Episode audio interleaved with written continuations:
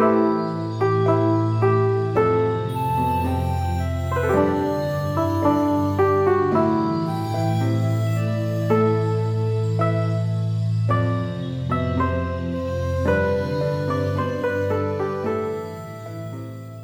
迎收听《弟子规》感言。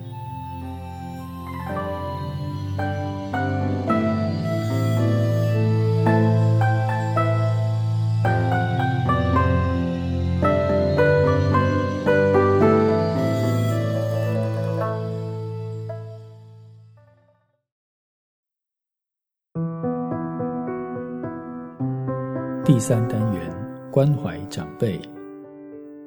自叹世道沉沦，道德沦丧，人伦罕被重视，于是人伦道德遂成稀有。现代人们在百事繁忙中自顾不暇，而将老人送养老院也是情有可原。但比过去身为帝王，尚以尽一己之心孝养母亲，相较之下，能不汗颜吗？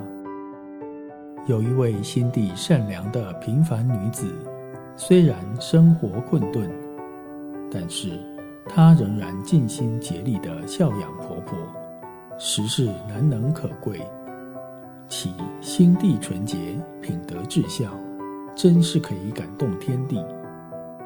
是故职业不分贵贱，应问居心如何；身份不论高低，只问品德如何。